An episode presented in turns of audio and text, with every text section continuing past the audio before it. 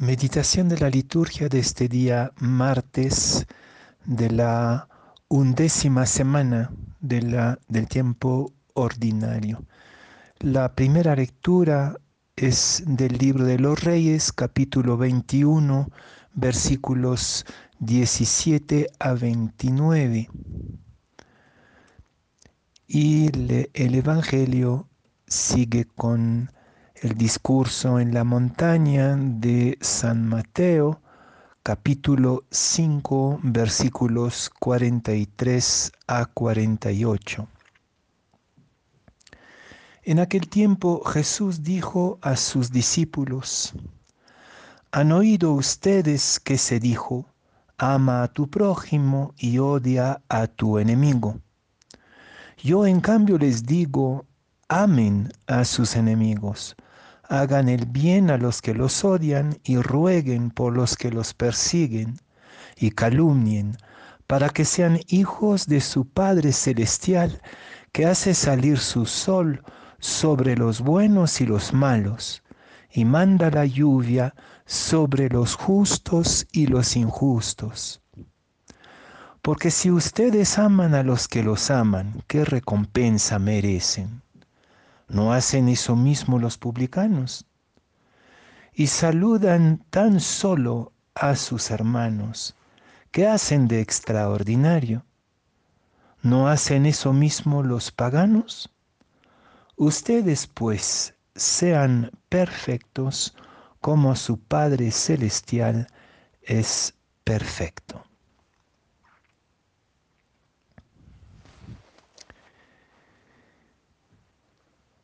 Seguimos caminando en esta asombrosa nueva ley, este cumplimiento de la ley que nos prometió, Jesús hace unos días al comenzar estos discursos sobre la montaña. Cumplimiento de la ley, pero al mismo tiempo contraste impresionante.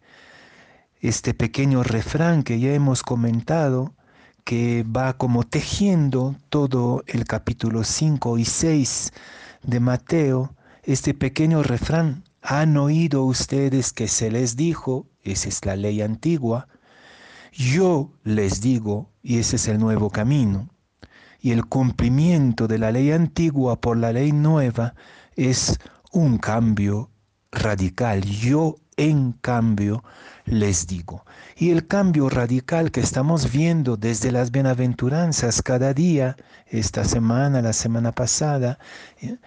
es eh, la transformación de la mirada, la ruptura definitiva de la lógica de reciprocidad y de venganza, de reciprocidad de maldad y de violencia, ojo por ojo, diente por diente, eh, la lógica de la respuesta violenta a la agresión violenta. Este, en cambio, es la ruptura de este tipo de reciprocidad, de relación cerrada en la violencia, para inaugurar un nuevo tipo de relaciones. Pero estas nuevas relaciones son realmente sorprendentes y si no miramos un poco más profundamente, escandalosas verdaderamente. Quisiera quedarme en, este, en esta perícopa con dos, dos expresiones de Jesús que son realmente fuertes y que voy a tratar de articularlas. Eh, se les dijo, ama a tu prójimo, odia a tu enemigo. Yo, en cambio, les digo, amen a sus enemigos. Hagan el bien a los que les odian. La respuesta al revés de la reciprocidad violenta. Y la última expresión de este Evangelio, sean perfectos como su Padre Celestial es perfecto. Esos son dos mandamientos nuevos que nos parecen a primera vista totalmente imposibles de, realizar. Me quedo con el enemigo. En la primera lectura, también el rey Ahab, cuando se encuentra con Elías, le dice, me has encontrado, enemigo mío. En ningún momento Jesús nos dice que no tengamos enemigos El que no tenga enemigo es que es un robot, ¿no? que no es ni fu ni fa, no tiene convicciones, no tiene opciones, por lo tanto no hace olas y no provoca problemas. Y podríamos tener la idea que la perfección de Dios es eso, una especie de, de, impecabilidad que hace que tú no molestas a nadie, pero tampoco interesas a nadie.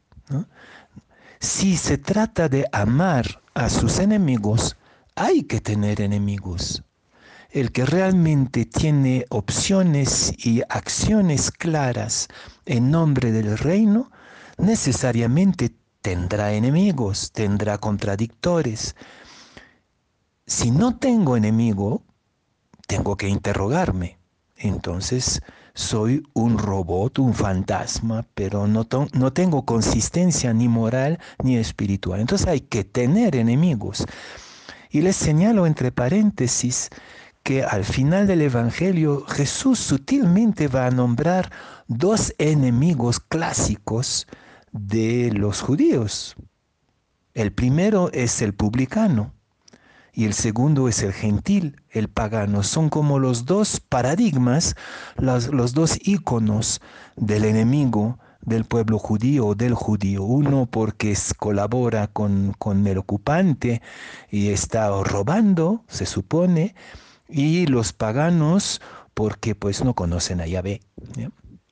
Y Qué interesante que Jesús presente a los publicanos y a los paganos, es decir, al enemigo, que aman, aman como nosotros, no hacen nada extraordinario si aman a, su gente.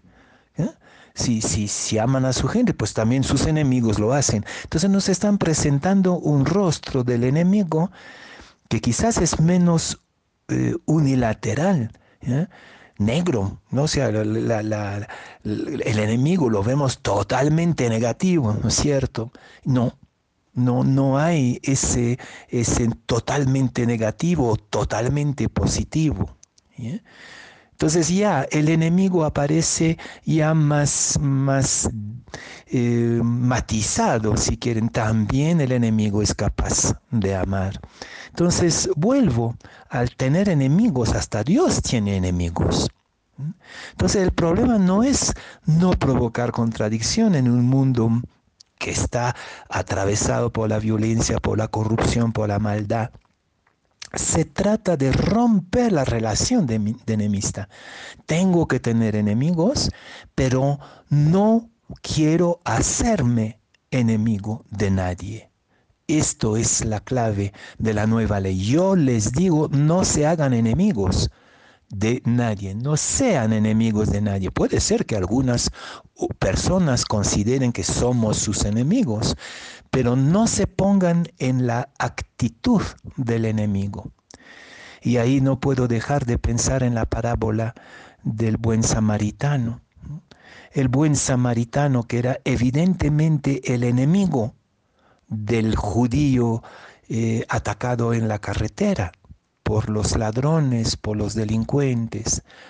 Este enemigo tradicional se hace el amigo puesto que se acerca a él, se emociona, lo, lo cura, etc. El buen samaritano que desplaza completamente la lógica de la violencia, la lógica del prejuicio de la violencia, que siempre eh, finalmente llega a un círculo vicioso. Hazte tú el prójimo porque la antigua ley decía, como lo señala el Evangelio de hoy, tu prójimo es el judío, es el que piensa como tú. Y tu enemigo, a quien tienes que odiar, pues es el otro. Ah, no, no, no, no, no. En la nueva ley yo les digo, dice Jesús, que que no se hagan enemigos de nadie, sino que sean prójimos, que se hagan prójimos de todos. Y eso mismo es la perfección de Dios. La perfección de Dios no es una perfección moral, e impecabilidad, eso no tiene sentido en Dios. Dios no, no, no tiene categorías de comportamiento moral. ¿No? Más bien, ¿cuál es la perfección de Dios? Y de nuevo el Evangelio lo describe de manera tan bella. Hace llover sobre los buenos y los malos Y hace también eh, salir el sol sobre los buenos y los malos. Si se trata de ser perfecto como Dios, se trata de hacer caer la lluvia de nuestra atención, de nuestra misericordia, de nuestra ternura sobre buenos y malos, sobre los que consideramos amigos y los que consideramos enemigos. Levantar el sol de nuestra benevolencia sobre todo ser humano. Ya el discípulo, la discípula de Jesús renunció definitivamente a la lógica del odio y de la violencia. Pero sí, no te olvides de tener enemigos. No te hagas enemigos de nadie, pero por favor ten, ten, enemigos, es decir, sé coherente, ocupa en, el, en tu círculo de sociedad eh, el lugar del discípulo que provoca molestia e incomprensión por causa del reino.